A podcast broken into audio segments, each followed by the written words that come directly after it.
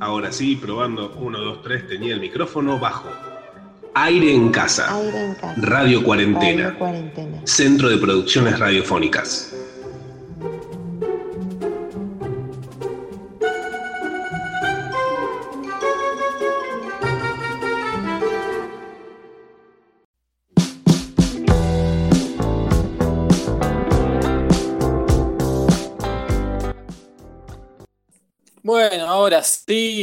Ahora sí comenzó un nuevo programa de aire en casa aquí por Radio Cuarentena. Fíjense este esfuerzo conjunto para eh, desaislarnos, desencuarentenarnos de algún modo a través de las ondas eh, no gercianas, sino a través de los bits.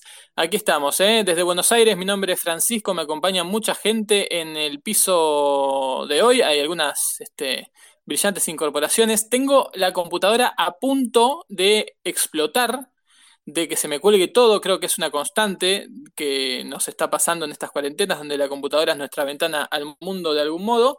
Eh, así que, bueno, eh, si todo vuela por los aires, sepan disculpar. Vamos a empezar a saludar distintas personas y ciudades que nos acompañan aquí en el aire, en aire en casa. Temporada 2, recuerden, episodio número 3, estamos en vivo. Eh, vamos a saludar a Caro en Lima, Lima, Perú. ¿Cómo estás, Caro? Hola, ¿cómo están todas? Yo estoy feliz porque metí un camote al agua hace como una semana y ahora es una hermosa planta. Entenderán que estoy redescubriendo las pequeñas cosas de estar confinada en casa. Bueno, Caro, sí, una apasionada por la vida, dando vida a través de un tubérculo. Un camote es eh, la mal llamada papa dulce, ¿no? La batata, Caro. La bien llamada, sí, el bien llamado camote, exacto. Boniato en Uruguay. Boniato en Uruguay, ahí está Hyde poniendo la uruguayidad que se necesita a falta de un Alejandro Torre que no sabemos dónde está, ya lo estaremos saludando si es que ingresa. Hyde, te saludo, aprovecho que ya eh, escuchamos tu voz en Buenos Aires. Sí, perdón, le robé el, turno a Inés por orden alfabeto, pero bueno, los saludo. Buenas tardes a todos. Esperemos pasar una linda tarde. Así es, eh, saludamos a Inés que está en Madrid y que hablando de comida está con un móvil quieto, en vivo, desde eh, su pizza. Exactamente, estoy haciendo pizzas, estamos muertos de hambre y esto no se cocina porque tenemos un mini horno eléctrico y para dos pizzas a la vez creo que no es la mejor estrategia, así que estoy en el móvil cocina. Santiago está en el living. Disculpame Inés, pero tenemos, Jumagu me llama con un breaking news, Jumagu en Buenos Aires, ¿cómo estás? ¿Cómo anda Francisco? Sí, breaking. Contámelo, dale vos. Jair Bolsonaro echó al ministro de Salud de Brasil, Mandetta, en plena crisis, porque él quería que la gente se cuide y Bolsonaro no, ¿vio? Y bueno, parece que pone a otro. Bueno, tremenda noticia. Sabíamos que era es, eh, quizás el, el, el, ministro de Salud en, Brasil, ya lo estaremos conversando, era el, el, fino alfiler que mantenía toda la estructura de salud de, de Brasil con todas sus, sus, fallas, sus errores y su fragilidad. Era lo, lo último que, que, quedaba antes de quizás el derrumbe completo del hermano país, así que estaremos viendo cómo, cómo se desarrollan las cosas, Jumau, cualquier cosa, tenés línea abierta, estás ahí en el lugar de los hechos, ¿no? En tu casa, frente a una computadora como todos y todas, eh, pero seguramente actualizando links de algún medio brasileño, ¿no, Jumau? Por supuesto, infobae.br.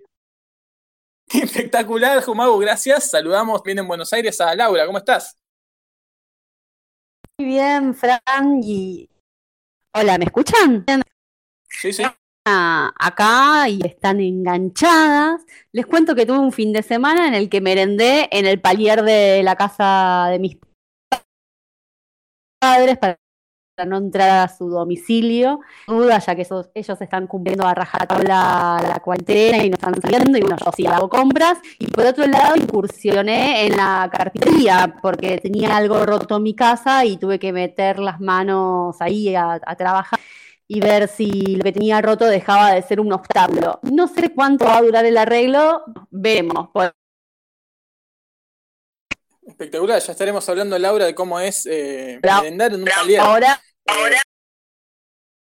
y ahí estabas, estás hablando con un efecto de guagua o un time, time stretch, no sé cuál es el efecto que estás Quedó usando. puesto. pero Quedó espectacular. puesto. Todo palier. Espectacular, espectacular. Saludamos también a March en Ciudad de México. ¿Cómo estás?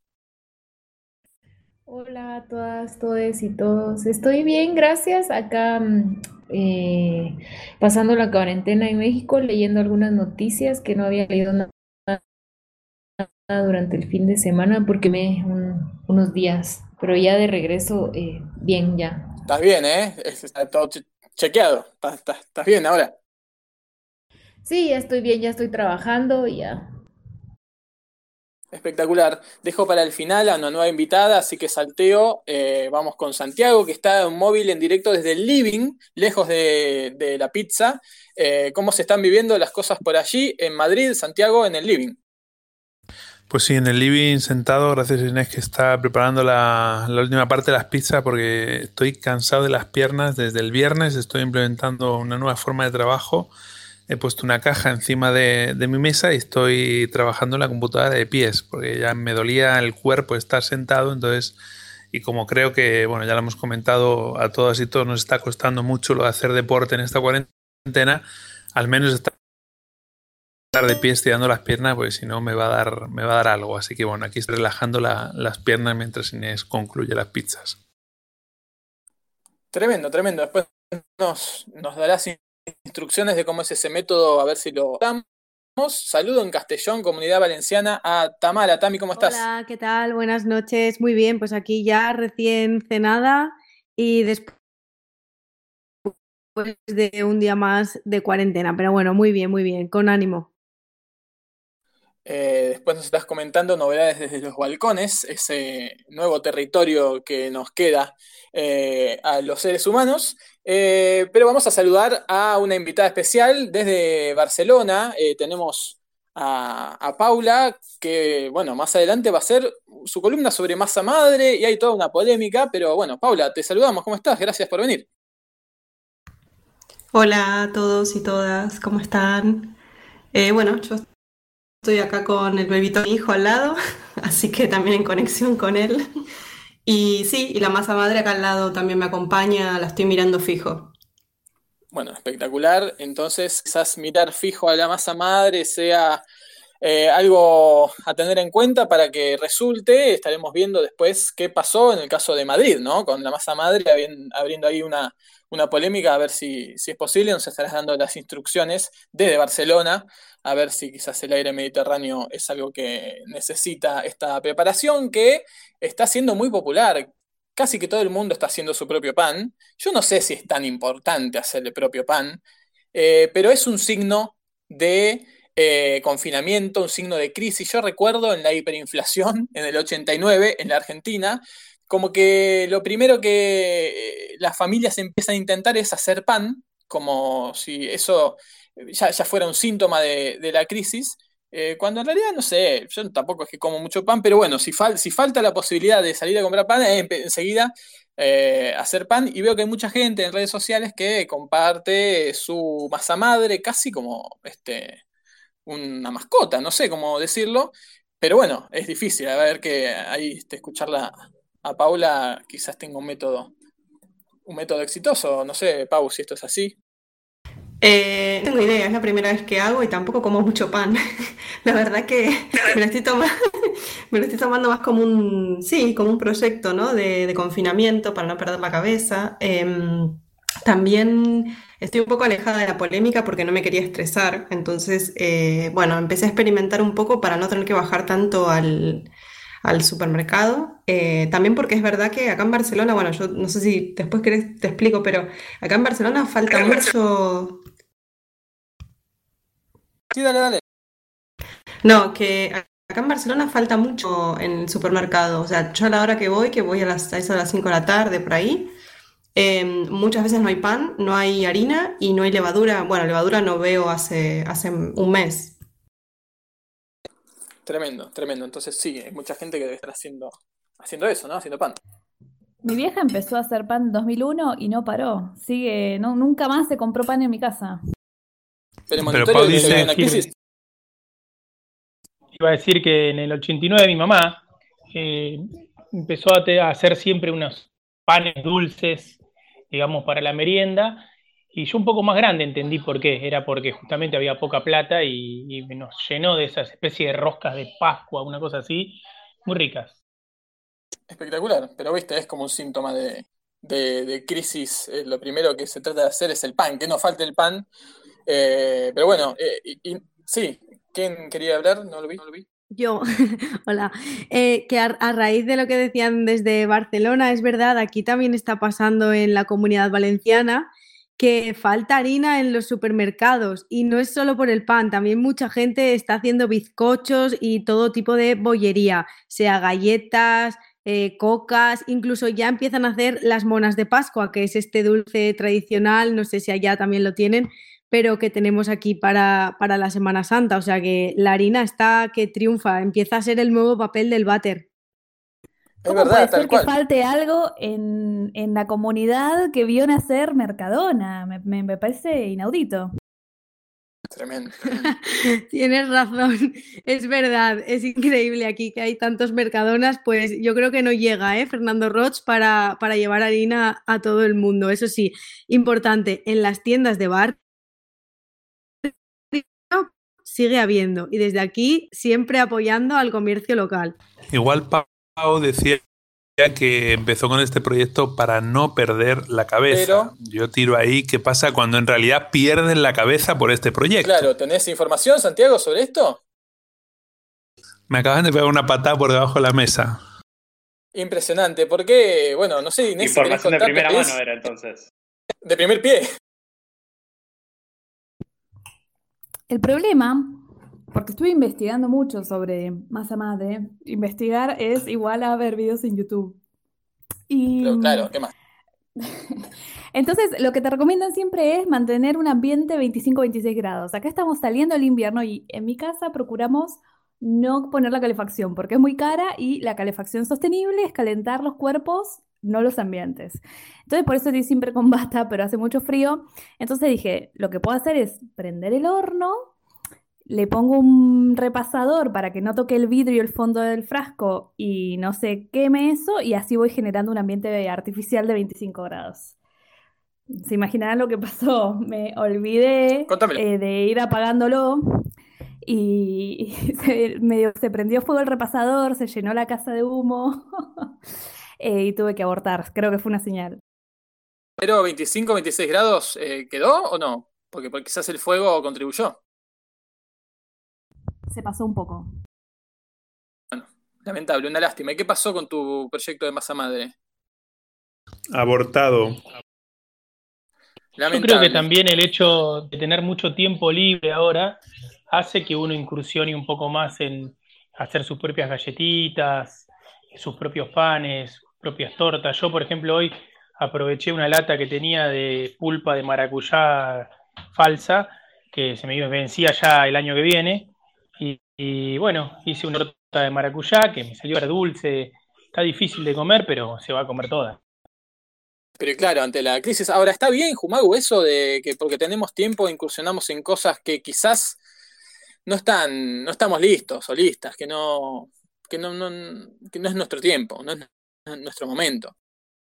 Sí, sí, sí, la verdad que puede pasar.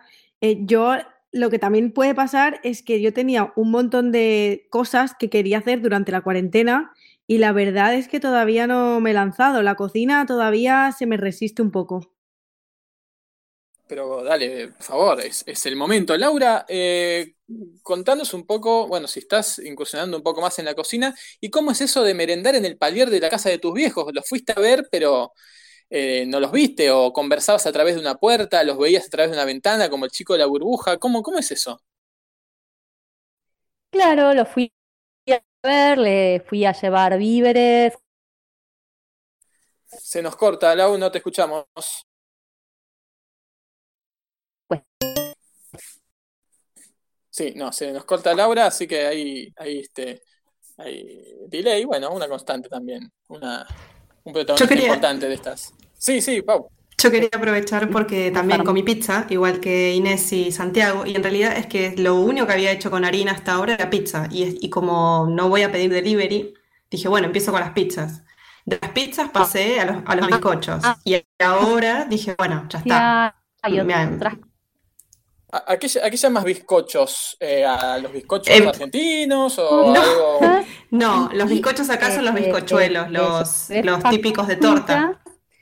Eh, Ah, y fue bien. como el prende y Ahí- el ahí- apaga del palier porque merendé. Estamos escuchando una pen- Laura del pasado, eh, aunque no lo crean, como que quedó atorado lo que estaba diciendo en algún servidor y se está saliendo de a poco.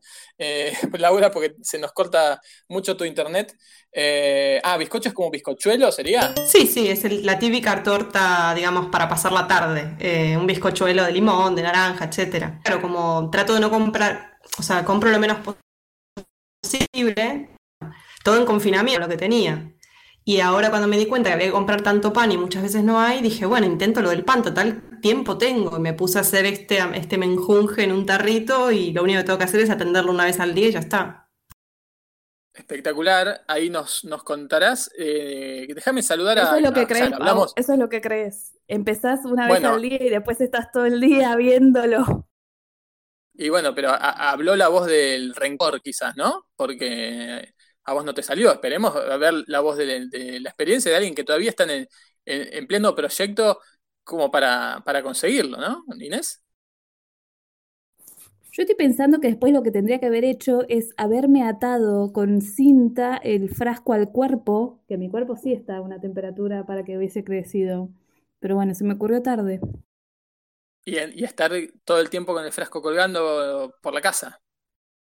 No, pegado como si fuera un chaleco bomba, o sea, para que piel con piel. Como un bebé, como un bebé y la guaguita. Sí, exacto. Eso, con una Fue mi guaya. error, no le di cariño. No, no le pusiste suficiente cariño, ¿eh? Me parece.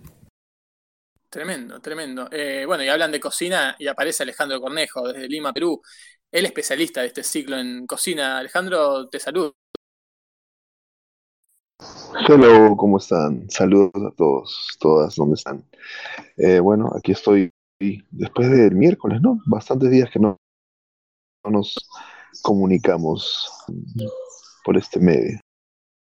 Claro, ahora estamos yendo lunes, miércoles y viernes. eh, y claro, eh, Alejandro no había estado el último programa, así que claro, ya casi cinco días sin, sin Cornejo. Eh, pero con- contanos, Alejandro, em, ¿has incursionado en cocina de panificados en esta cuarentena?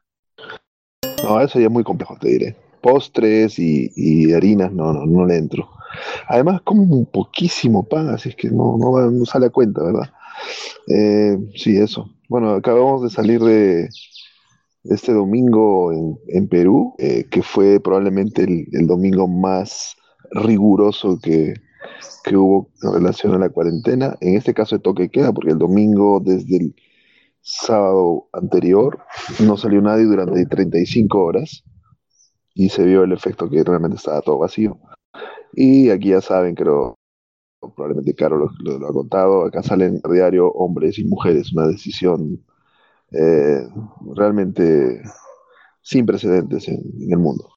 Raro, ¿no? Sí, ya lo hemos, lo hemos hablado del programa pasado. Eh, ¿Y por qué fueron esas 35 horas?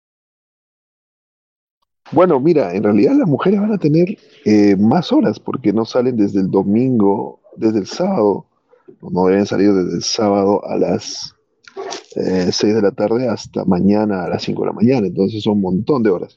¿Por qué? Porque hemos, se estaba viendo que, que los casos empezaron a aumentar mucho más y los mercados estaban llenos y bueno, eh, en fin, como que la gente creo que empieza a desesperarse en sus casas, no sé, entonces es- a esto le llaman el segundo martillazo del Thor.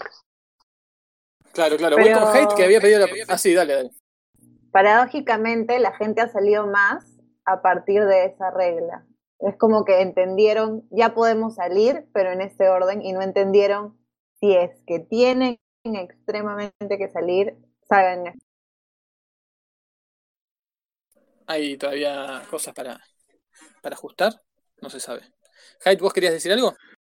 Sí, tenía para agregar al, al Harina Gate, que mm, yo no hice masa madre, pero, y- pero siempre hice, hace bastante hago pizzas, tanto al horno como a la parrilla, y me di a, a experimentar que, lo que hablábamos de, que uno se, se tira como tiene tiempo y ganas y no muchas más cosas que hacer, el fin de semana sobre todo, eh, me tiré a hacer una fugaceta rellena, que viste la foto, Fran, y fue un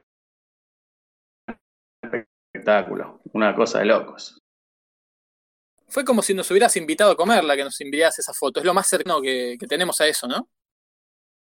Es, sí, es como compartir eh, el gusto por la comida con gente que uno quiere eh, y a la vez eh, los amigos también reenvían otras comidas, ¿no? Que están disfrutando y que cocinaron. Eso, eso iba a preguntar, ¿pasa más eso? Que, bueno, algo que por ahí hacíamos mucho en redes sociales, publicar nuestra vida constantemente. Ahora ven o se ven a ustedes o sus propios amigos y amigas que se comparte de forma privada más esta vida cotidiana en un, este, un intento desesperado por, porque parezca normalidad o por seguir entablando ese, ese diálogo fluido con, con, la gente a la que solemos ver físicamente, esto de eh, cociné tal cosa, en vez de, de, que lo vean o de que se los cuente cuando los vea, les mando una foto, como no sé, ¿pasa esto? O, ¿O no tanto? Sí, en un par de grupos que yo tengo, sí. Eh, es, como, es como decir, miren que ando y estoy bien. Es como anunciar al otro que no la estás pasando mal y en general hay repercusiones y otros mandan lo que están... Eh, pasa mucho con la comida, ¿no? Como también en las redes sociales, como vos decías, pero acá como que es más directo, es para la gente amiga de verdad, no para los virtuales. Eh, y sí, se comparte bastante eso. Así es. Disculpame, Hyde, acabo de ver, estoy viendo por la ventana una pareja de dos personas adultas mayores, podríamos decir, con dos radiografías eh, puestas en, de vincha, ¿no? Eh, una vincha con la radiografía hacia abajo, eh, esa nueva máscara a la que ahora le tenemos fe, la, máscara post-barbijo que estuvimos hablando del programa pasado. Hijo Magu, estaba llamando, ¿tenés información? Sí, sí, sí, no te rías, estoy hablando en serio. Justamente hoy el gobierno porteño aconsejó el uso de cualquier tipo de dispositivo para taparse la boca cuando uno sale a la calle. Se dice que no tienen que ser barbijos, sino dispositivos caseros, y por lo general se recomienda usar eh, géneros, eh, tipo fundas de género, cualquier tela, con por ahí un papel eh, absorbente adentro que toque eso a la cara para luego tirar eso y seguir usando siempre la misma tela. Es impresionante, porque pasamos de, que nos dijeran que no, que no seamos boludos, que no hay que usar barbijo, que eso es solo para, para los contagiados, a decirnos que ojo que había asintomáticos, que podíamos estar contagiando sin saberlo, ahora decirnos que hay que salir con cosas con tapaboca, eh, eh, todo con la misma este, virtud de verdad. Eh, en Perú sé que eso, eso eh, a ver, me corregirán, ¿es obligatorio salir con, con barbijo? Sí, es obligatorio. Eh, de hecho, no te dejan entrar a supermercados y ahora tampoco a mercados. Y te detienen también los policías si no tienes tapaboca. ¿Cómo es esto en, en Valencia, por ejemplo, Tamara, en España? Eh, ¿Está siendo obligatorio usar tapaboca o no? Cada uno hace lo, lo que puede cuando en, en las pocas salidas que se pueden hacer. Pues de momento no es obligatorio, aunque claramente la mayoría de la gente las, las lleva o las intenta llevar. No siempre son las homologadas, pero muchas personas ya pues se hacen su propia mascarilla desde casa. También hay iniciativas para crear y coser mascarillas y llevarlas a, lugares como por ejemplo las prisiones. Y, y, el gobierno esta semana sí que dijo, bueno, la semana pasada, que, que a lo mejor iba a empezar a ser obligatorio, porque habían visto que sí que ayudaba a um, disminuir los contagios, pero de momento todavía no es obligatorio, sí muy recomendable. Le pregunto a la mesa, a ver, ¿hay, ¿hay lugar para el horror? ¿Hay lugar para la vergüenza en una pandemia? Porque yo me imagino haciéndome una máscara de esas con botella de gaseosa o con radiografía, y la primera apuesta... Eh, sentiría que todo el mundo me está mirando, sentiría que estoy haciendo un poco el ridículo, a pesar de que estaría mucho más tranquilo y más seguro. Eh, ¿Uno se fija en eso o estamos más allá del bien y del mal? No sé si alguien pidió la palabra. Sí, Jumau. Sí, mira, yo el ridículo ya lo perdí con esta pandemia. Cuando salgo a la calle porque tengo que hacer algo, salgo con lo que tengo puesto, que por lo general es lo mismo con lo que dormí. O sea que no, me importa mucho. Y otra cosa que te quería decir por las dudas, Fran, es, eh, me decías de salir con una radiografía. Trata de que sea una radiografía, eh, no sé, te diría yo, de cráneo o algo donde las partes blancas sean bastante como para que puedas ver.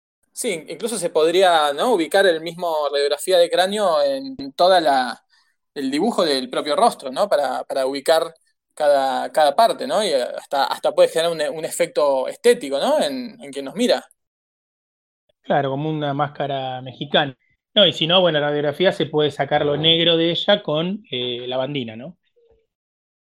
Igualmente, igualmente, Fran, eh, sigue estando discutido, por lo menos acá siguen saliendo voces supuestamente autorizadas a decir que no es necesario y que conviene, bueno, ahora hablan de hacer tu propio, eh, tu propia mascarilla y eso, y de no gastar los que ya vienen hechos así, porque eso está reservados a la, a la gente que efectivamente trabaja en el sistema de salud, pero igualmente dicen que no, hay muchas voces que dicen que no tienen utilidad el tema del barbijo. Sí, hay cosas que parece que todavía no, no se saben bien cómo, cómo son. ¿Quién pidió? Ojo que eh, lo que dice el gobierno de la ciudad es no usar barbijos, dejar los barbijos para el personal de salud y la gente que lo necesita. Solo usar, hacer máscaras caseras con telas o con estas radiografías o cosas por el estilo. Sí, que también, bueno, eso juega un poco en lo, en lo psicológico, es, fabricarse algo que sea efectivo para, para no contagiar o que te contagien, pero que a su vez te deje tranquilo con que estás haciendo algo por eso, sin desabastecer a quienes realmente necesitan los implementos fabricados para tal fin. Bueno, ponerte una botella de gaseosa eh, no es contraproducente como algún otro de quizás de, barbijo que sí, que se humedecen y uno pierde la noción de que tiene que igual lavarse las manos, etcétera, eh, cosas que, también señalan y bueno, listo, es como también tanta presión hay que adelante con, con eso. Fran, ya que te asomaste por la ventana, ¿qué es de la vida del Michael Jackson de Villa Crespo? Qué buena pregunta, Hyde. Sabés que el otro día lo volví a ver. Eh, estoy esperando que pase. Estoy esperando que pase este hombre que usa una campera de Michael Jackson y un barbijo de Michael Jackson. Em, además, tengo que decir que es oriental el señor, ¿eh? Así que por eso quizás lo veo a menudo porque me parece que es el. un poco más oriental que uruguayo. Em, me parece que es el muchacho que trabaja en uno de los supermercados chinos de acá enfrente, entonces debe ir y volver a algún lado mientras está, por supuesto, trabajando como servicio esencial. En cuanto lo vea, mientras estoy viendo un tipo igual a Boris Johnson eh, cruzando la calle, Boris Johnson que está en terapia intensiva ahora, ¿no? Este, esto es tremendo, tremendo. Después de, negarse a, que esto era un problema, de decir que, bueno, eh, a tener que lamentar, había un mal, este, un efecto colateral de todo esto, que íbamos a perder vidas, hoy está en terapia intensiva. ¿Qué, cuántas paradojas, cuántas historias nos sigue dando esto, Cornejo, ¿no? Y sí, ya era, se veía venir. Y bueno, ya saben, le va a pasar eso a Trump, pero Trump va a decir que adquirió cualquier otra enfermedad menos eso, igual, porque su orgullo no, no lo va a permitir. Tú sabes que hablando de Estados Unidos, hablando del barbijo, de la mascarilla, el Estado le preguntó Estados Unidos le preguntó a la comisión científica solo esa pregunta, si era importante llevar, que todos lleven mascarilla. Y la respuesta fue que sí. Era que sí, solamente esa pregunta. Bueno, es, un grupo de súper estudiosos del asunto de la medicina. Dijeron y recomendaron que sí, de cualquiera sea el material, al fin y al cabo protegerá. Así es que a los que tenemos barba, recomiendo usar bandanas o pañoletas para cubrir casi todo el rostro. Debajo la otra ah, mascarilla. pensé que, los que tenemos varo usar bandanas, motoqueros directamente, a aprovechar, ¿no?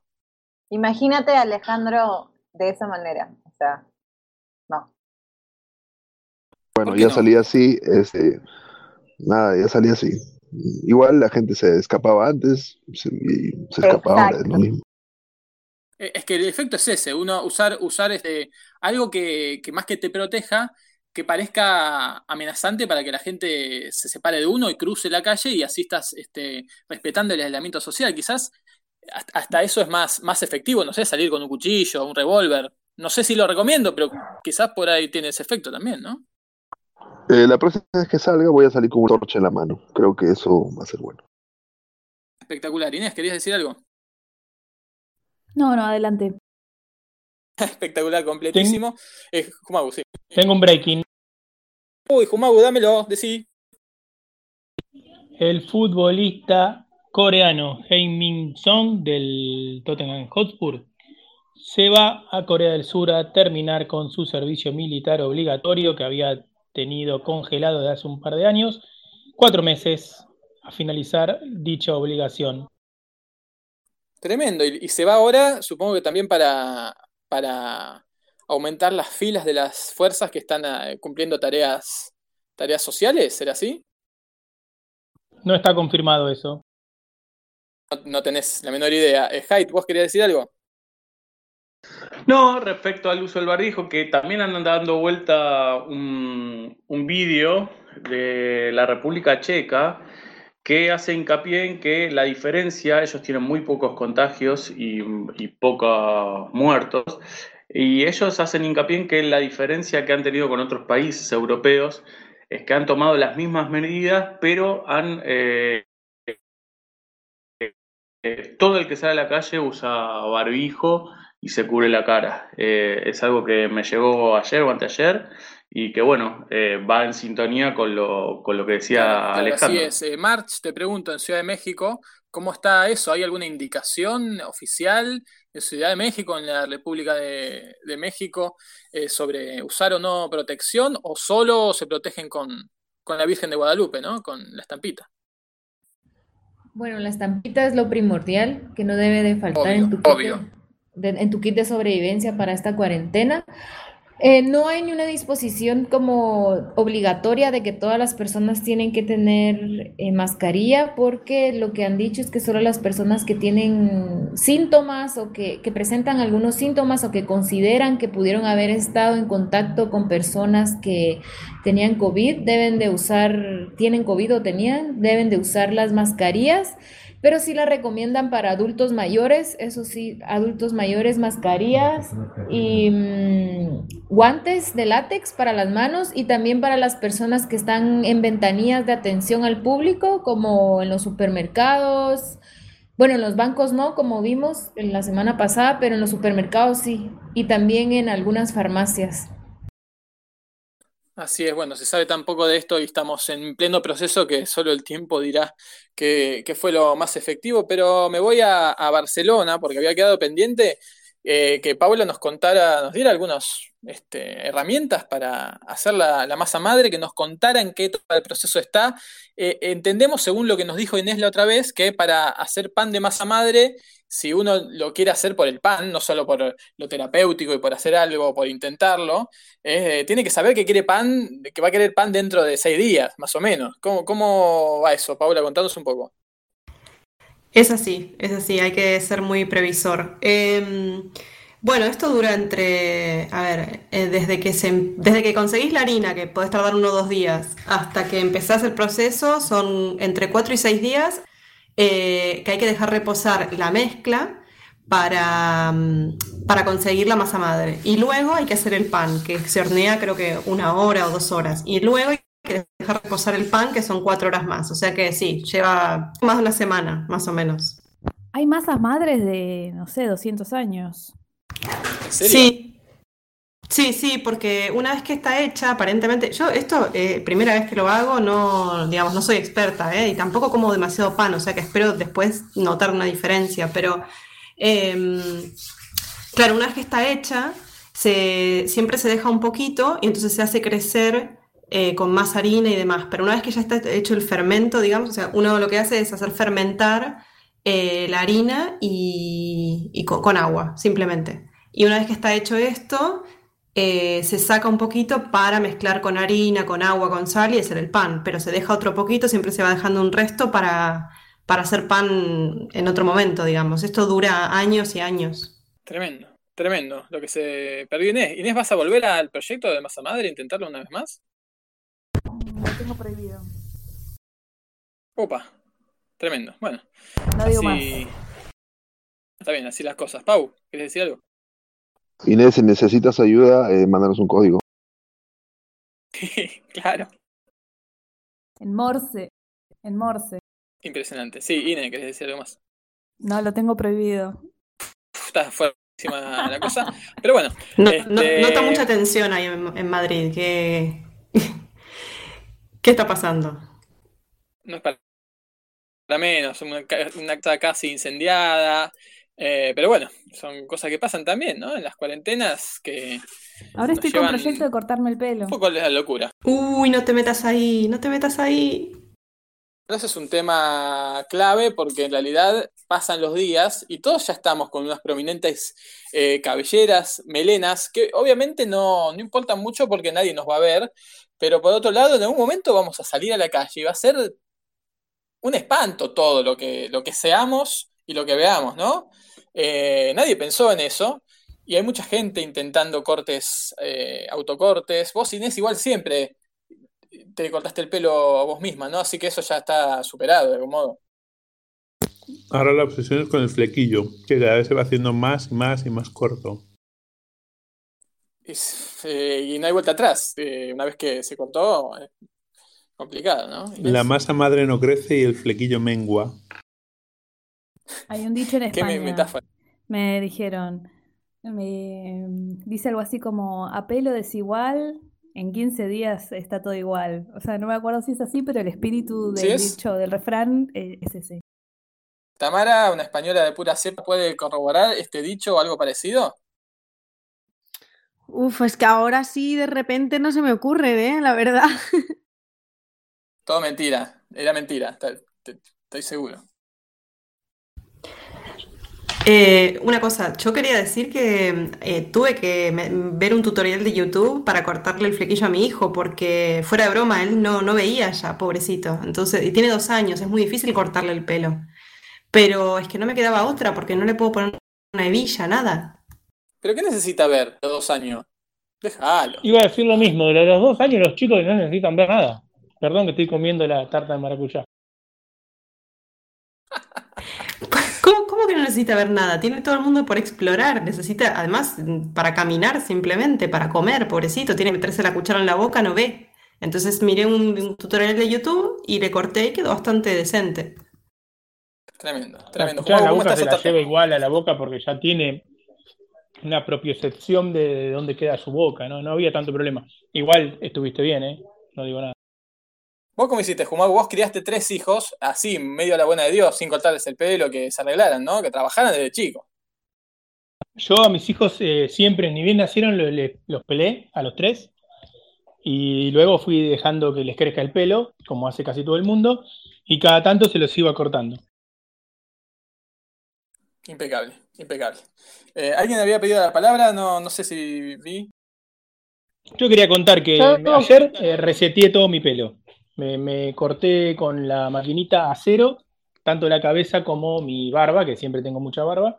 Aproveché que mi esposa es la que siempre me corta el pelo y ella está acá conmigo, así que me afeitó todo. Tremendo, tremendo. Estás, este. Baby Jumagu. Sí.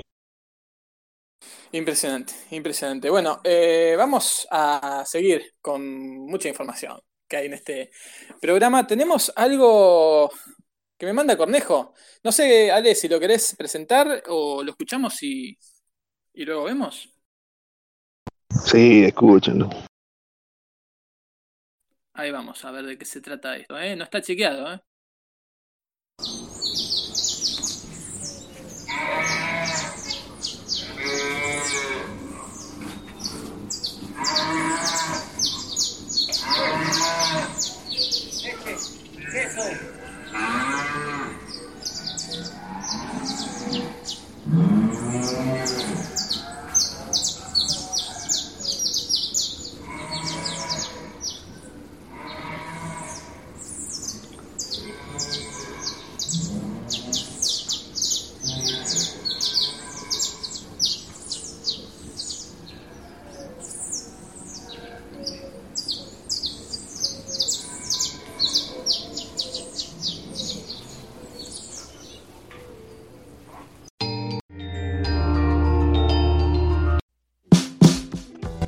Belleza. Tremendo, tremendo. ¿Es- ¿Esa es tu terraza, Alejandro? Llegaron vacas, del milagro de la naturaleza. Exacto, exacto. Bueno, es, este es arte sonoro puro. O sea, ni, ni John Cage había pensado en una cosa similar. Tenemos la naturaleza real, que son las aves que siempre ya conocen, que están escuchando ahora mismo. Y de un momento a otro apareció una vaca. Pero yo no la ¿Cómo, veía la cómo puede vaca. ser? que se estaba ahí. Entonces vi, y efectivamente, aparentemente era un uruguayo, porque sabes que ellos copian los sonidos y luego los, eh, los difunden a través de parlantes y demás. Y es un tipo que vende leche, queso, con un parlante de una vaca grabada. Entonces estaba pasando. No, Impresionante. Además, con una sonoridad real. Espectacular, espectacular. Eh, bueno, que algo sé de no está Alejandro sonido, Torre. parecía el sonido de una vaca, una vaca en celo, te diría, ¿eh? No era un, un- mugido normal de vaca. Una vaca que te apura, ¿no? A comprar. Oye, apúrate que se va. Es, es la, la, sí, la, la vaca, la vaca de perifoneo, ¿no? Eh, la vaca eh, boceadora que, que se conoce, ¿no? En América Latina, la, la que vende leche, ¿no? Estaba pensando, ¿quién habrá hecho el registro original y luego vendió a esta pequeña empresa de, de lácteos? Eh, espectacular eh, hacer ese, ese rastreo, lo que me lleva, y seguramente también este, estás pensando en esto, Alejandro, a, a March, que está en la Ciudad de México, que allí hay grabaciones muy conocidas de eh, el que junta chatarra y heladeras viejas, tiene algo que venda, eh, el que vende tamales, que son grabaciones históricas, digamos, que alguien la hizo alguna vez y se las van comprando entre todos los vendedores o estos recolectores de chatarra y, y las van, este, son parte del paisaje sonoro de Ciudad de México. En uno de los programas que March habló de fondo se escuchaba uno de esos. No sé si ustedes se dieron cuenta recuerdan o si la propia March recuerda, pero, pero eso eh, es tremendo. Y, a- y yo he visto un, reportaje en la televisión a eh, los que habían hecho la primera, creo la, de las grabaciones del que junta chatarra, eh, que es una, que era un, tipo que trabajaba de eso, y su hija, que le hizo grabar a la hija, eh, y que después es la grabación que usan, que usan todos. Eh, March, ¿lo tenés presente esto? Sí, me saluda la Meches todos los días, muy temprano, especialmente el fin de semana. La Meche se llama la hija del recolector de basura que hizo, que hizo como el anuncio. Buscando ahorita en. YouTube el, el audio, pero me gusta mucho. Espectacular. Y tiene una cumbia también. Espectacular. Sí, si la encontrás, este, la, la pasamos. Eh, Santiago. Sí, pero estaría bueno que, que la March cuente también como guatemalteca, porque hay un sonido que es un látigo que se escucha por la sexta, eh, la calle, una de las principales calles de Ciudad de Guatemala, que es un vendedor de leche, pero de leche de cabra, y va con las cabras por, por medio de la avenida con ese látigo, y entonces uno para, ordeña la vaca y te da, te da la, la cabra y te da la leche, March. O sea, es un efecto sonoro, pero orgánico, en vivo. Lo- llevan ahí, lo- no, no es un, un parlante, llevan ahí la- las cabras para que suenen. Lleva ahí el látigo para que suene en el piso. Por Dios. Sí, es muy bonito también. Es como, es tomar leche al pie de la cabra.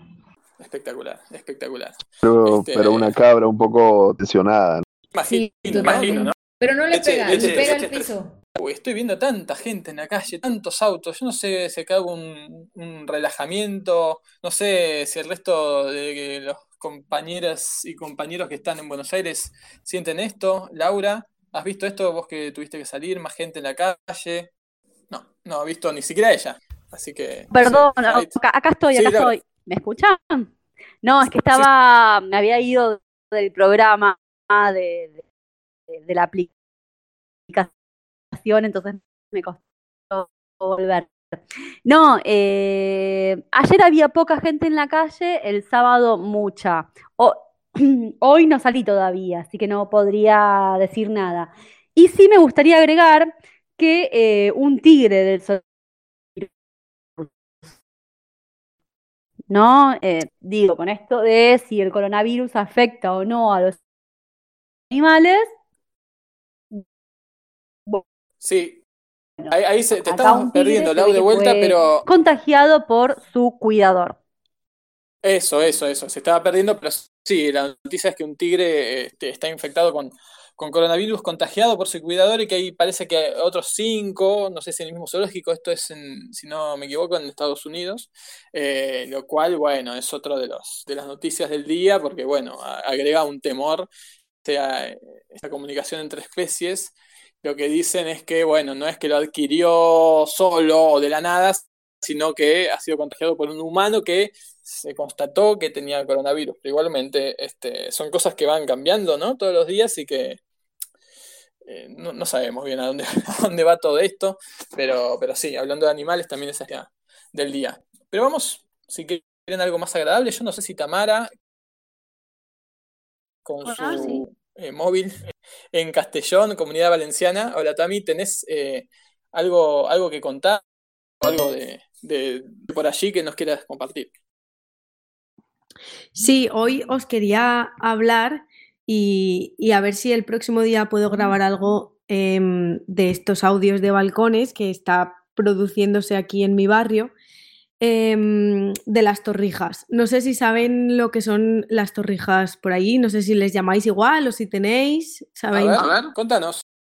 Vale, pues es un dulce tradicional que se come en los pueblos, sobre todo en Semana Santa, y se hace con el pan duro. Mira, hablando del pan al principio del programa, pues el pan duro que ya no se puede comer porque está demasiado duro, en lugar de tirarlo, pues se, se pone en leche hirviendo y se remoja. Y luego se pasa por huevo y se fríe. Entonces se queda como una especie de pan muy mullidito, muy blando y jugoso y se le echa también azúcar por encima y eso es tradicional en Semana Santa. Entonces, ¿qué ha pasado? Que mucha gente ahora lo está haciendo pues como para sentir que sigue siendo Semana Santa aunque estemos en casa, un poco como hacía yo el viernes con la pizza, ¿no? Para sentir que era fin de semana. Y aquí en mi barrio se ha hecho ahora como la iniciativa totalmente espontánea y, lo ligo con los balcones, de que se va a hacer una especie de concurso de torrijas. Entonces cada persona está haciendo en su casa varias torrijas y las metemos en un recipiente y luego con, con una cuerdita lo bajamos a través del balcón hacia abajo y las dejamos ahí para que poco a poco vaya saliendo la gente y coja una con los guantes y todo eso y se las lleve. O sea, ponemos en recipientes para las personas que participan en el concurso y se dejan en la calle y a través de los balcones las probamos y hacemos pues el comentario de, la torrija del día. Espectacular, un sistema de poleas para mantener el aislamiento social, pero eh, seguir accediendo a, las torrijas y después hay un veredicto, eh, hay digamos una decisión de cuál es la mejor en ese tipo de, de concursos también. Claro, la idea es que tiene que haber un veredicto y, como en mi barrio sobre todo vive gente mayor y, son los que mejor las cocinan y las que mejor la, cocinan, pues comentamos, ¿no? Y hacemos las notas de, las torrijas, las anotamos, cada día una casa es la encargada de preparar torrijas y tenemos ahí el registro. Entonces, pues vamos a ver quién gana, pero seguramente la celebración ya se hará cuando no haya confinamiento. Esperamos sacar una mesa grande a la calle y comer más torrijas y más de todo, pero todos juntos, sin el metro de distancia. ¿Hay algo parecido a las torrijas en la cultura eh, latinoamericana? Argentina, no sé, Paula e Inés que son eh, argentinas y están allá, ¿saben si es algo que, que tengamos nosotros? No, o sea, lo único, que se me, lo único que se me ocurre parecido es como el budín de pan, que también es pan remojado en leche, pero no lo freímos. No sé bien cómo. O sea, eso creo que después va al horno, mm, pero frito no se me ocurre. Pero ¿no son las torrejas de toda la vida con E? Como mi papá decía que comía torrejas. Son como unas tostadas francesas, pero hecho diferente. Pero ese es el concepto. Pero creo que son torrejas. Claro, claro, acá se llaman torrejas, no, no es muy habitual, pero yo lo conocía como, como torrejas, sí. Mar, ¿quería decir algo?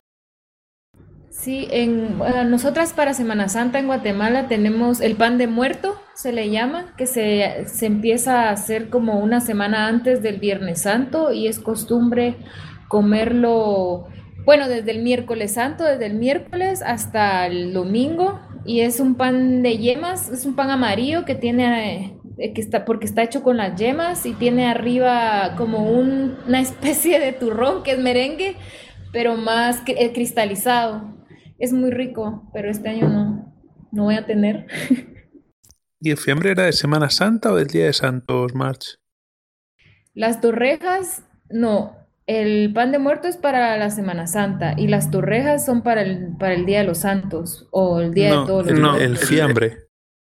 Ah, el fiambre es para el 1 de noviembre, que es el Día de todos los muertos o de todos los santos. Y claro, el fiambre es para los, muertos. ¿Qué, qué, qué es el fiambre, March? El fiambre es una mezcla de todas las verduras que existen en Guatemala con casi que todos los embutidos que existen también. Entonces es una Por Dios, mezcla. por Dios. Y eh, se empieza la preparación dependiendo del tipo de fiambre, porque hay diferentes tipos. Se em- puede empezar la preparación con 15 días de anticipación. Entonces se empieza a curtir todas las verduras y a curtir también algunos de los, de los embutidos que existen que, o que se le ponen. Y luego ya lo mezclas un día antes del 1, ya sea el 31, y dejas reposar todo eso como un 24 o 12 horas. Tremendo. Tami, ¿querías eh, agregar algo? Te vi por ahí. No, bueno, ahora. ¿Me escuchas? Ahora ya que me has dado paso, eh, nada, que lo estabas mirando justo ahora y también veo que en otros sitios se le llaman torrejas y también es como él dice torrijas, torrejas o pan francés, así que creo que hablamos de lo mismo. Ahí va, imagínense hacer torrejas de masa madre. Hay que saber con siete meses de anticipación que uno quiere, porque hay que hacer el pan y después dejar que, que se ponga dura. Es muy difícil. Eh, voy a Perú. ¿Hay algo parecido? O por lo menos, ¿qué, qué se prepara, eh, Caro, para, para la Semana Santa? Estamos muy cerca, creo. No sé, o ya pasó, no sé, la verdad no, no importa. Eh, pero bueno, ¿qué, qué se acostumbra en, en Perú para la Semana Santa? Eh, contanos. Eh, bueno, en realidad aquí no sé si es tan parecido porque eh, es más similar las guaguas, que son unos panes grandes, grandes, y la cachanga, que de hecho eh, iba a ser parte de las recomendaciones que les iba a dar porque es una receta súper fácil y digamos que es como lo que se va a poner de moda en cuarentena acá en comparación con lo de la masa madre. Es, un, es una oblea eh, aceitosa, crujiente, grande. No se parece mucho a, a las torrijas. Creo que es lo más similar. No sé si Alejo tiene otra información. Alejandro. Acá estoy, acá estoy.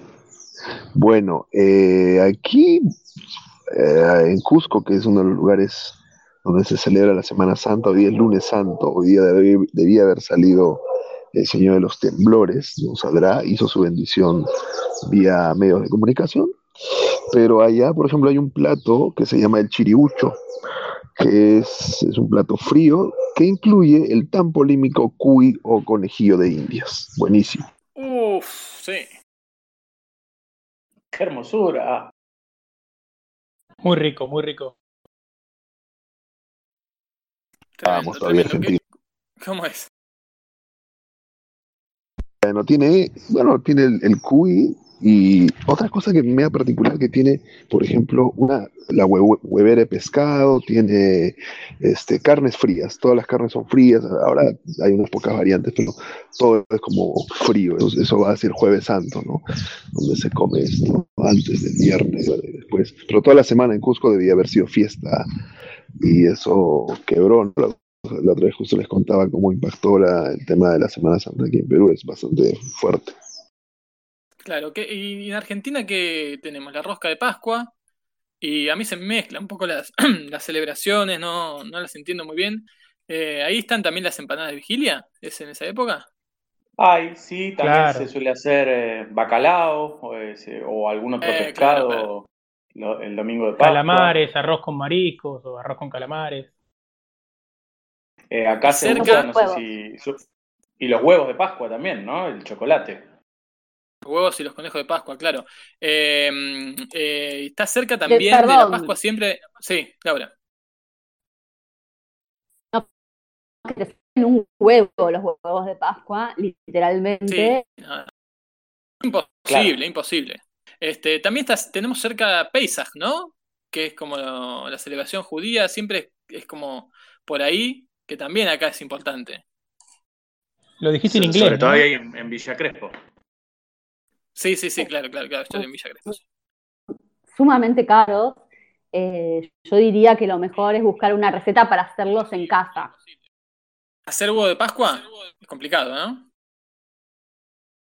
¿Cómo te ves? Muy fácil, yo no festejo Pascua, ¿eh? no festejo Pascua, me aburre mucho, me pone mal, triste. Y este domingo fue domingo de Ramos, ¿eh? y nadie pudo conseguir su ramita de olivo. Tremendo, fuerte. Eh, bueno, pero seguimos en aire en casa. Estamos en Radio Cuarentena. Sepan que hoy, además de este programa, tenemos bolas sin manija a las 7 y 4 horario argentino, son las 5 y cuarto, eso en, en Perú. Creo que, eh, March, estamos con tres horas de diferencia todavía con México. Ya no sé, Fran, creo que son dos porque acá ahora van a ser las 4 de la tarde. Perfecto, entonces estamos, estamos así, eh, serán a las 5 y cuarto también de, de, México, a las 4 y cuarto de Chile, que acaba de cambiar la hora.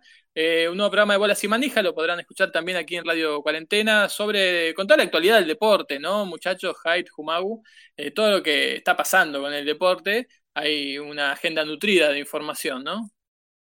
Sí, estamos trabajando mucho, la verdad que no nos da el tiempo de la semana para... Yo no sabía que hoy teníamos programa, no, no sabía que era el lunes pero sí, cada vez más difícil, ¿eh? porque es mucho lo que se va acumulando durante la semana de deporte. Tremendo.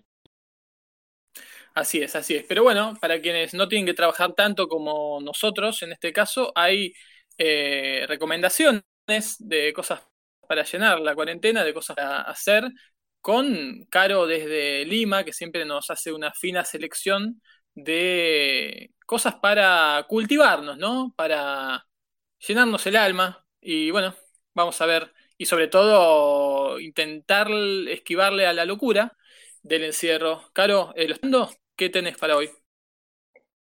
Em, sí, creo que sí, creo que sí. De hecho, si no, no estaría ahora aquí hablando con ustedes, definitivamente. Em, ¿Crees que estás aquí? Es que ya no lo sé. Lo importante es que he empezado a, a incrementar horas de sueño desde la última vez que como recuerdan dormí solo dos horas, ya empezó. Ahora estás haciendo todo lo contrario. Estás queriendo dormir 24 horas por ese es el objetivo.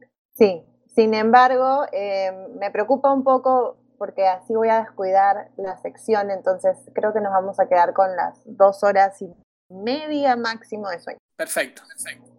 Entonces, para leer, de hecho, traigo un artículo que tiene que ver con eso de paula.cl, que es una web que me gusta mucho, una web chilena que me gusta mucho. Eh, se llama Aislamiento sin dormir y eh, trata de esto, ¿no? De la relación del insomnio y la cuarentena y algunos consejos de cómo combatirla, que se los recomiendo un montón. Yo no los voy a seguir porque si no, no voy a poder hacer la sección, pero se los recomiendo un montón. Para escuchar, em, estuve escuchando muchísimo de ASMR, no sé si lo conocen, pero es esto de, estos sonidos, em, de poder ver y escuchar eh, sonidos eh, al mismo tiempo porque te da una sensación como de paz, ver por ejemplo que se rasca el micro y escuchar cómo suena eh, el rascado o los susurros, ver cómo se mueve la boca y mientras dejas el susurro en primer plano. Pero ¿Sabes que me gustaría a mí, Caro? ¿Qué? Verte a vos mirando, rascar un micrófono y escucharlo. Me parece que eso sería bastante más interesante para mí, por lo menos. Vamos a intentar. Te prometo que hoy día como a las 4 de la... Bueno, mañana a las 4 de la mañana, que es más o menos la hora en la que... En la, exacto, la hora en la que me permito ciertos retos, voy a hacer un live, de, de ahí les mandaré, para algunos que están en España será una hora perfecta, entonces se los mandan, no se preocupen denme ideas, no hay ningún problema. A esa hora todo es bienvenido. Entonces, ¿qué cosa he buscado o qué cosa estoy escuchando? Piano ASMR. Son combinaciones de piano con lluvia, piano con viento, eh, no sé, piano con paz siendo aplastado por pies y es súper, súper, súper relajante. Además de eso, por escuchar, me permito eh, volver a recomendar a Omar Camino, que es un artistazo peruano, porque hoy día va a estar en Facebook Live a las 9 de la noche en hora Perú.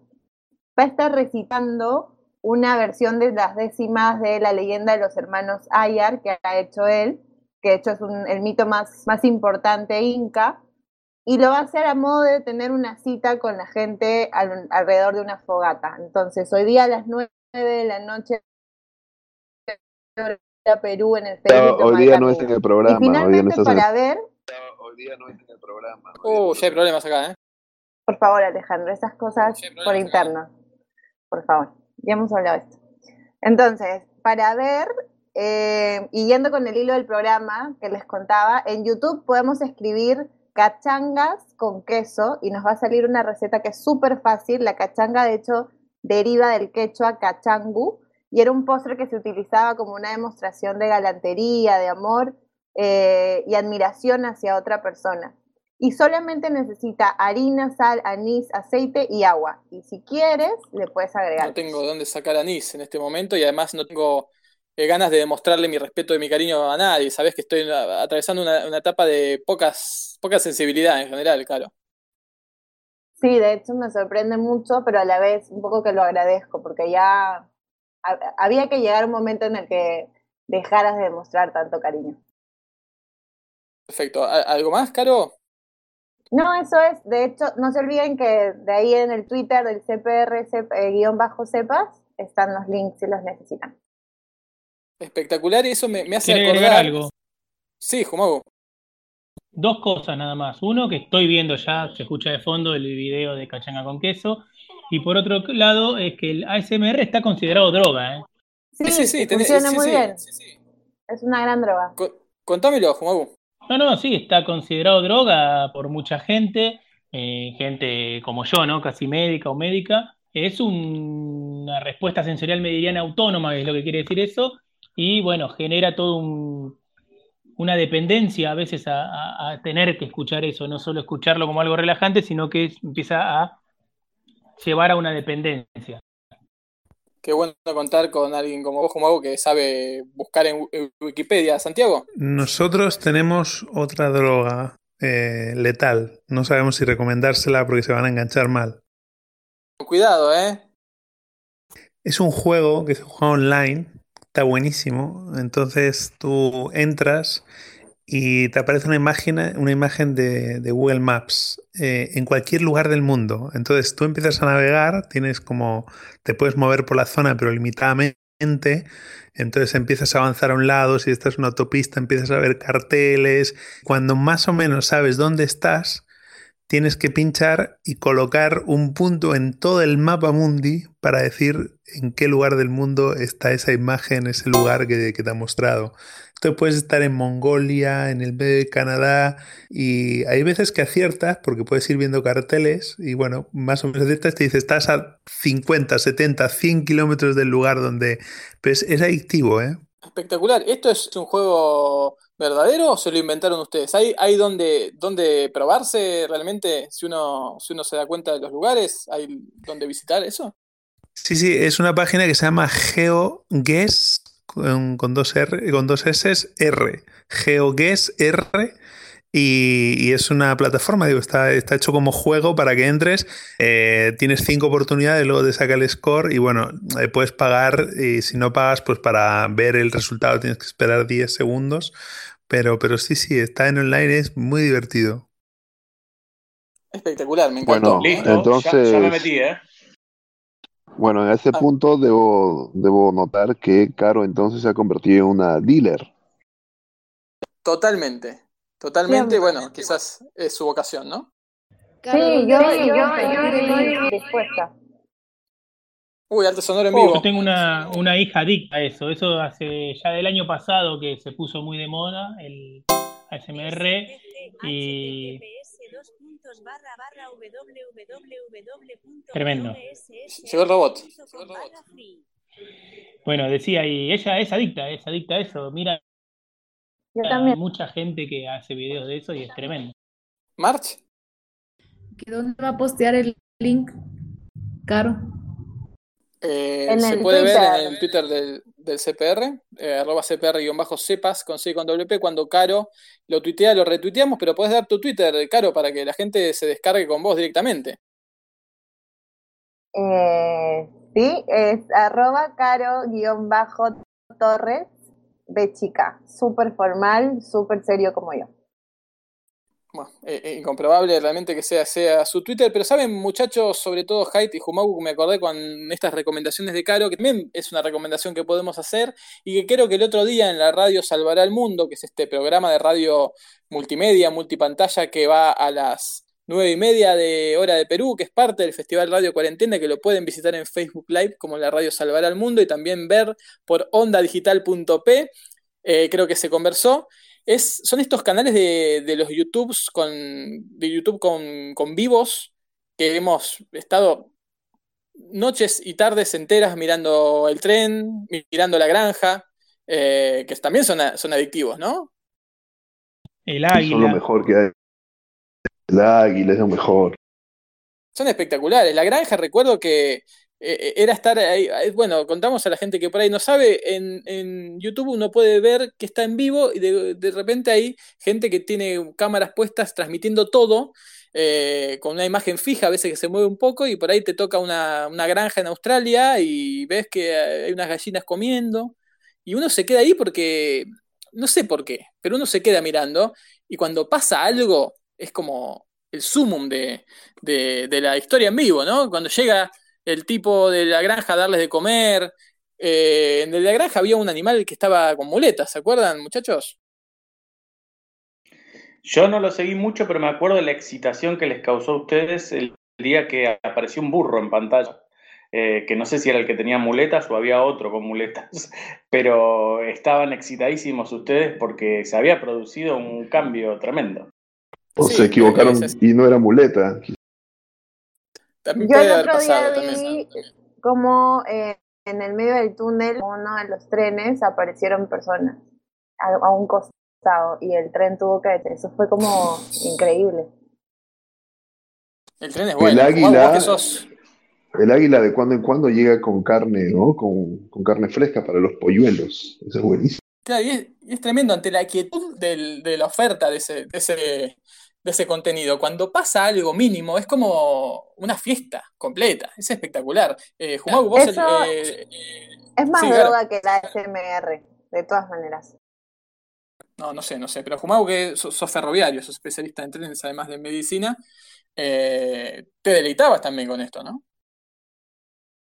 Sí, sí, porque uno puede es como estar en lugares donde nunca va a estar o donde probablemente nunca va a estar. La verdad que me acuerdo de ese recorrido en tren, de más de 48 o 72 horas que estuvimos haciendo, obviamente descansando, eh, fue genial, espectacular. Así que, por supuesto, también lo, lo recomendamos. Eh, Oye, antes, Antes antes, de- de, sí. antes, de ir, antes de irnos, justo en, en recomendaciones, dice ecourbe.org. Pueden escuchar los últimos bosques tropicales del planeta. Está bueno. ecourbe.org. Muy bueno. Muy bueno, muy bueno. urbe.org. Tenemos un rato más de, de programa. Tenemos lo que cada aire en casa nos ofrece Raúl desde Madrid, haciendo sus historias de la calle, historias de la afuera de los confinamientos. En este caso, el capítulo 13 de su microcalle lo dejamos y luego tenemos todavía un par de cosas más que conversar, algo que nos ha preparado Haidt ahí y bueno, falta el boludo del día también. Así que escuchamos la microcalle y seguimos en aire en casa aquí en Radio 40. La microcalle Radio Cuarentena.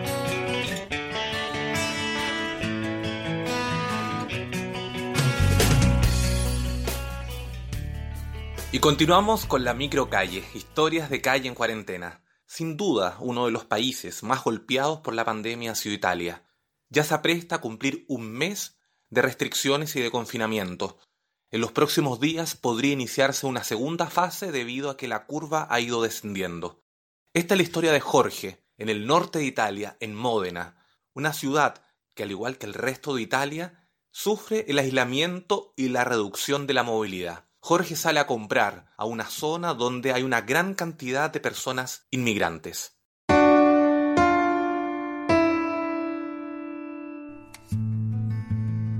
Hola, soy Jorge Bastías, chileno, vivo en Módena hace cinco años y hoy día emprendo la salida, no salí hace tres semanas para ir a comprar al, al supermercado.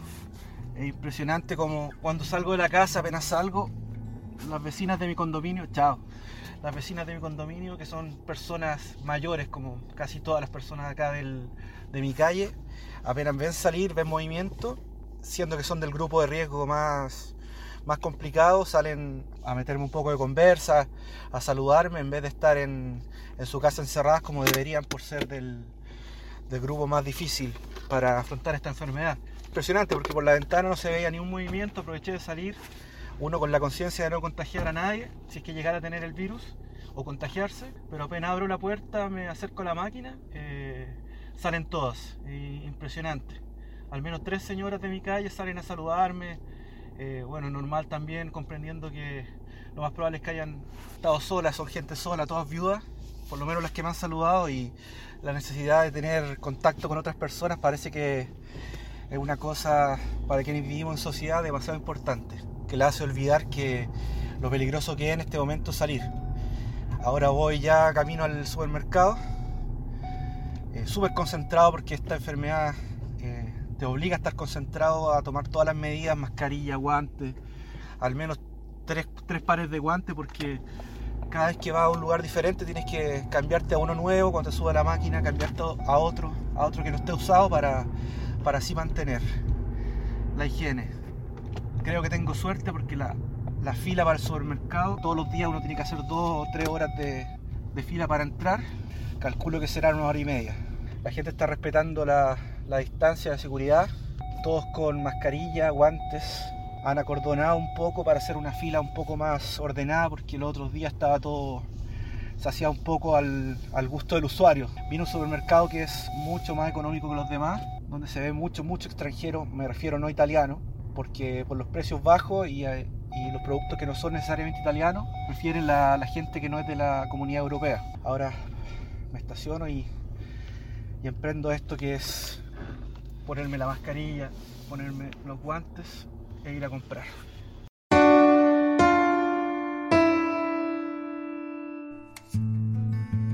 Ahora se está respetando, eh, muy ordenado. De hecho pasaron unos, pasan los carros de, la policía acá controlando que, que, todos respeten. De hecho el único señor de edad que estaba sin mascarilla, los carabineros le pidieron que por favor se la pusiera.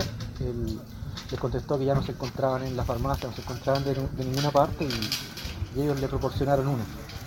Y le proporcionaron guantes también, entonces están todos, están todos trabajando para que esto funcione, siendo que en la fila encuentros de todos, de todas las nacionalidades, eh, no solamente italianos, de hecho muy poco italianos, pero todos respetando, todos muy, eh, con mucha cautela.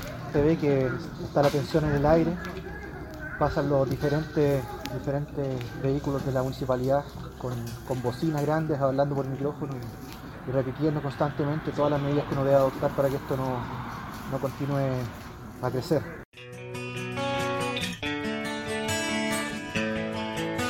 La microcalle Radio Cuarentena.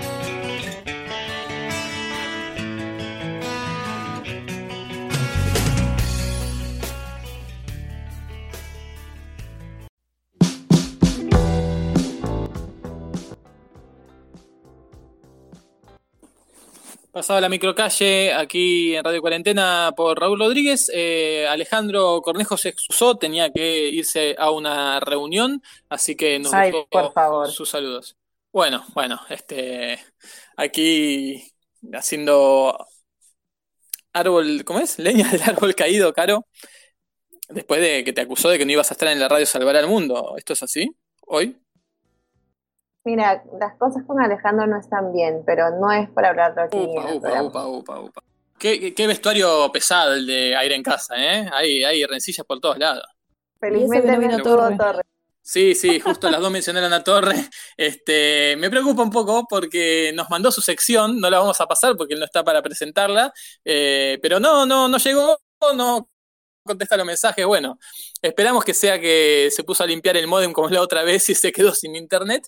Esperamos tenerlo el miércoles que viene. Eh, pero mm, vamos a Hyde, que nos tenés algo preparado para hoy, ¿es así? Desde Buenos Aires. Sí, eh, volviendo un poco a lo que hablábamos la semana pasada de los cambios que se van produciendo en, en la gente, no solo en la gente, también en las empresas, en, la forma de brindar servicios, eh, con, esto del aislamiento y la pandemia, eh, y un poco en sintonía también con lo que decía mm, Tamara respecto de, bueno, ellos ahí en la comunidad empezaron a pasar las torrijas balcón a balcón y eso. En este caso vengo con algo de una empresa de correos eh, muy conocida, World Courier, que tengo un amigo que trabaja ahí, ayer charlando con él me decía que gracias al aislamiento eh, han logrado implementar algo que venían tratando de, implementar justamente hacía rato, digamos, y que no tenían éxito ni con hospitales ni con, con otros, ni con pacientes. Ellos trabajan mucho con muestras médicas, muestras biológicas, eh, insumos médicos, y eh, algo que querían implementar y que ahora lo lograron era eh, los envíos directos a los pacientes, para aquellos pacientes que están en, tratamientos prolongados, eh, como cáncer u otros que necesitan medicación regularmente, o incluso para pacientes que están enrolados dentro de, un, dentro de investigaciones clínicas para desarrollar medicamentos nuevos. Entonces lo que han logrado ahora es eh, lo que se llama mandarlo directo al paciente, sin pasar por eh, los hospitales, que era como antes eh, tenían que hacerlo. El paciente tenía que ir especialmente y realizarse su tratamiento en el hospital. Y con esto logran que se trate en su casa, en su ambiente, sin salir, sin exponerse a contagios y que le llegue el medicamento o la muestra médica directamente a su domicilio. Y con esto supongo que ganan todos. Es interesante porque además son algunas de las de cosas que ah, la urgencia han empujado a que se habiliten por ahí más rápido, en algunos casos no con toda la, prolijidad que, se hubiera querido, pero que, son necesarias, ¿no? Útiles o que demuestran que hay cosas que se, se podrían haber hecho antes de, de modos mucho más eh, beneficiosos para, para todos y todas. Bueno, eh, ahí hay un, un, caso, un caso claro, ¿no, Jai?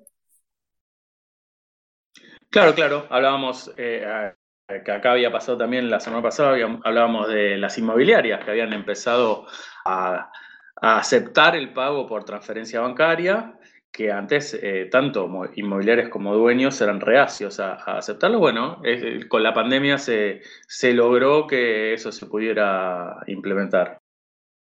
Hoy quise pagar una boleta por internet y no pude. Eh, eso les quería preguntar, va a quedar para el miércoles que viene, cómo están pudiendo hacer con, cosas que antes necesariamente hacían de forma física, que hay que adaptarlas al online.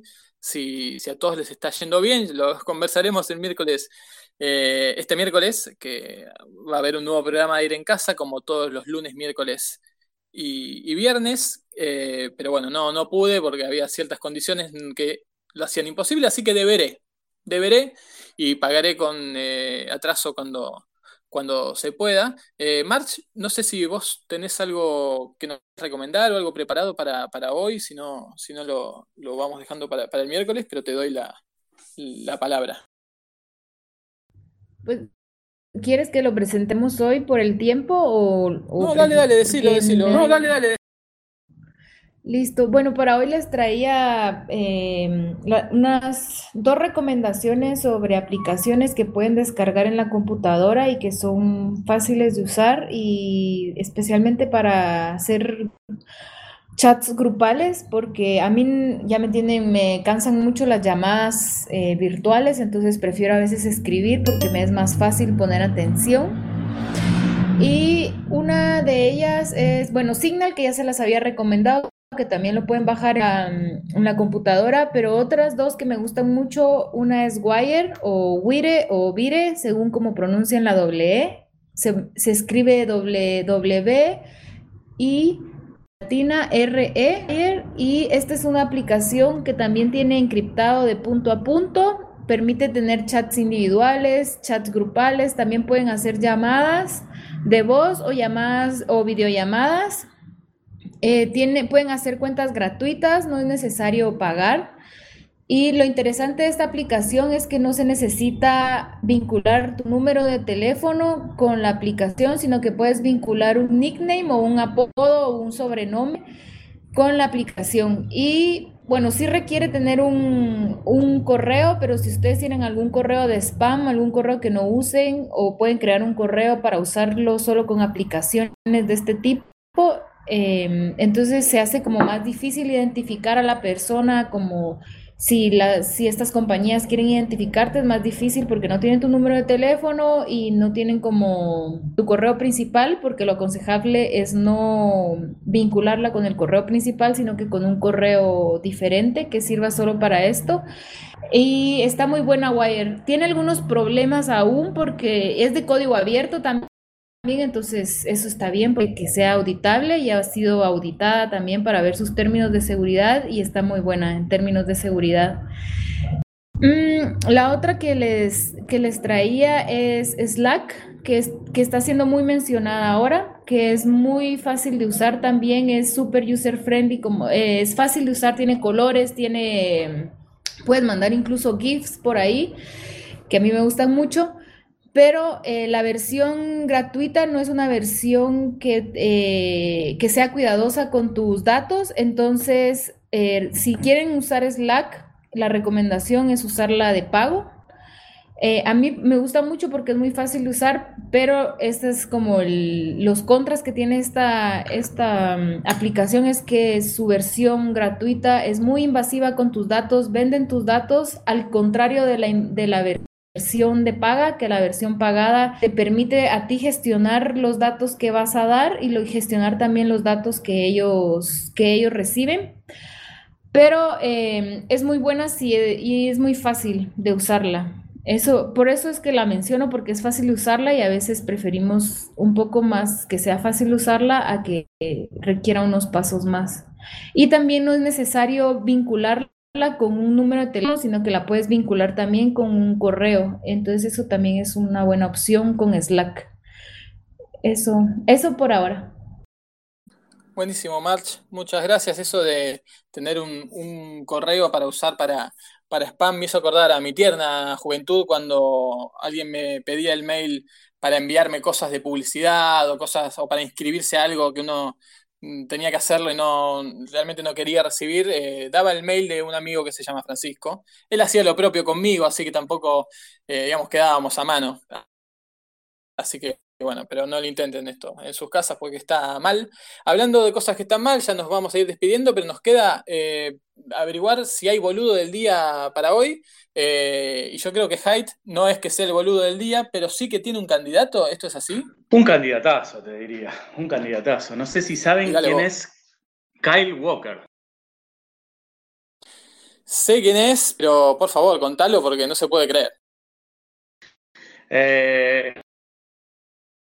bueno, viene de Gran Bretaña la noticia y no es Boris Johnson, que hubiese sido otro candidato tal vez, eh, pero no, este eh, es un futbolista, eh, lateral derecho del Manchester de la selección inglesa, fue convocado por el club, por su club, a grabar uno de los ya ahora clásicos mensajes de quédate en casa, no salgas, etc. Lo hizo, lo grabó, se le dio difusión y al otro día saltó en todos los medios que él había violado la cuarentena, eh, invitando a un amigo y a dos prostitutas a su casa.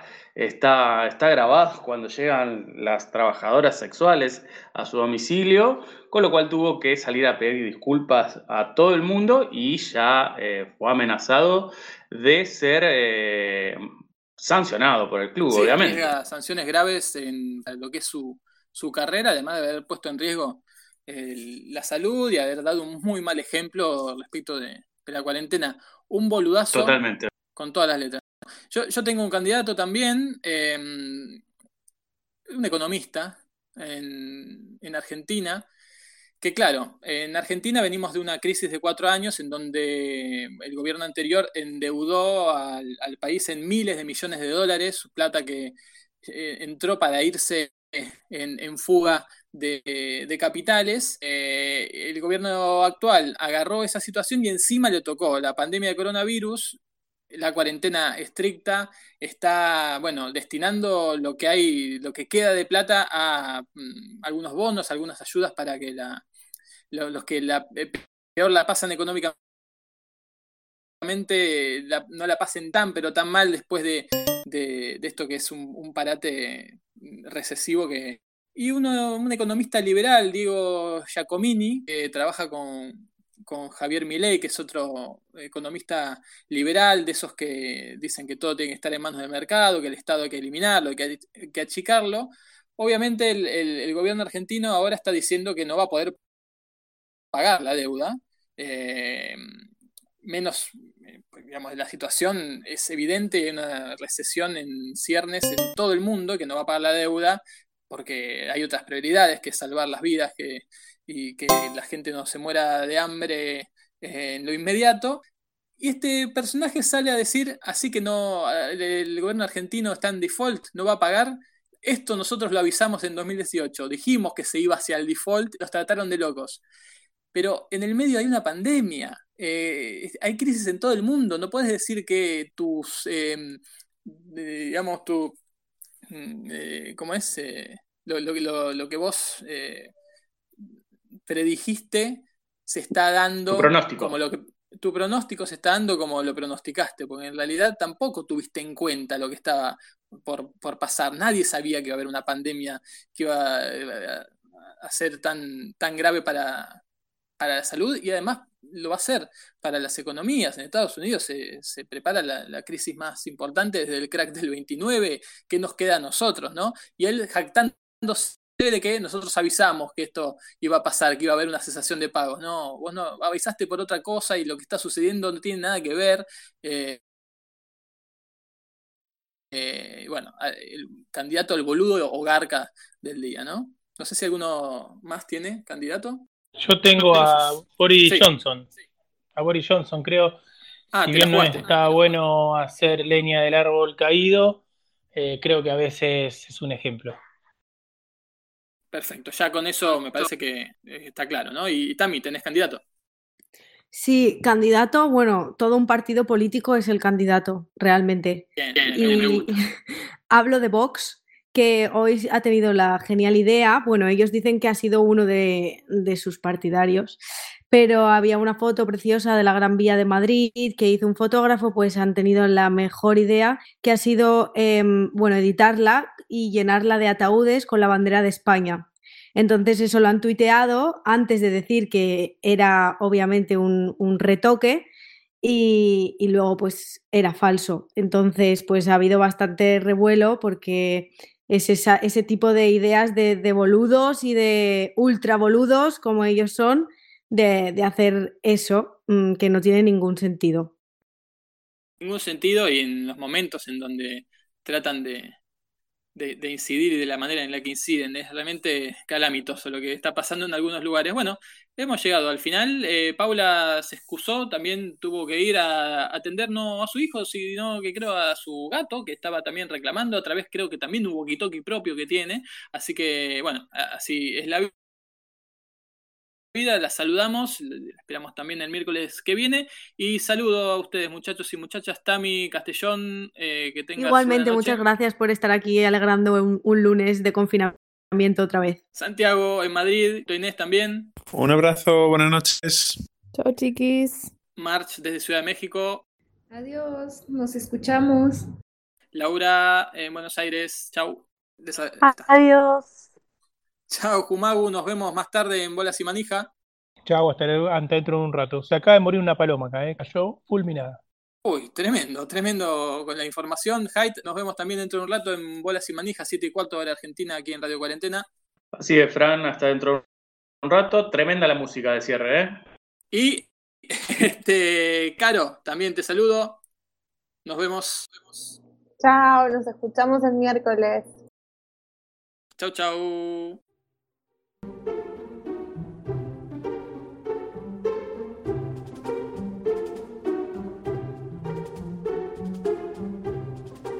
Aire en casa, Radio Cuarentena, Centro de Producciones Radiofónicas. Ahora sí, probando. 1, 2, 3, tenía el micrófono bajo.